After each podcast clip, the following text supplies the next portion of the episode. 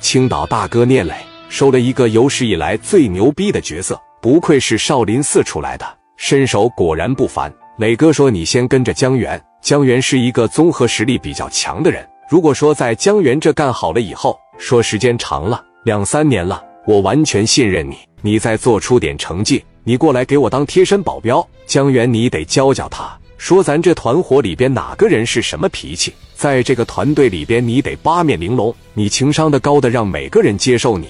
所以说让他跟着江源。江源当时这一瞅，行，兄弟，混社会光有这个拳脚上的功夫可不行，拿出一把没上膛的枪。志豪一听说到你随便扔，我打不到就不配给你当兄弟。这越说越神，然后来到小垃圾楼，这扔出来的小啤酒瓶，志豪确实没看。背着他在这边冲着磊哥，江源这边拿个瓶子嗖的往上面这一扔，志豪耳朵哗哗的移动，紧接着速度特别快，一下把保险一撸开，一回头嘎巴就一枪，离地还差四五米的时候，酒瓶直接就爆了。就是单纯的天赋，从小喜欢习武，长大了以后喜欢摆弄器械，他就想办法勤学苦练。江源直接就干懵逼了，问道：“你不能是蒙的吧？”又拿起来两个啤酒瓶子，往天上啪的一扔。嘎巴嘎巴，这两下一个也不差，全给你干碎了。紧接着江源就说：“兄弟，真是那个。”来到他跟前，啪的一拍，说：“走吧。”飞哥当时一瞅，这真是个人才，也挺高兴，说：“团伙里边新来了个兄弟，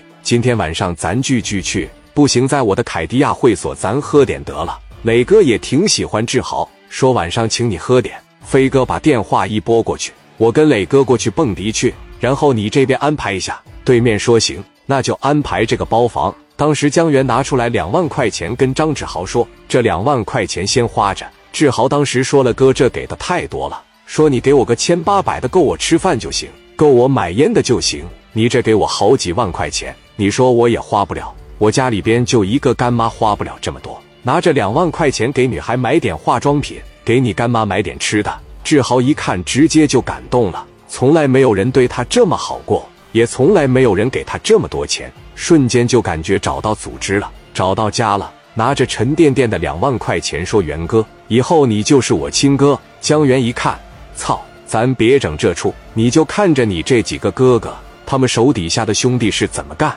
跟他们学着点，有点眼力见。商量好了就去喝酒了。志豪在桌上是既敬磊哥又敬这个飞哥，自己就喝了两斤，在桌子上说：“磊哥，你不用喝，你要想喝的话，来一口就行。”磊哥一看这兄弟也真性情啊，磊哥也真挺喜欢，这才让他跟着江源。在整个团队里边，江源的地位不算低，毕竟把聂磊的妹妹都娶了，跟着江源干好了，以后能直接到磊哥身边。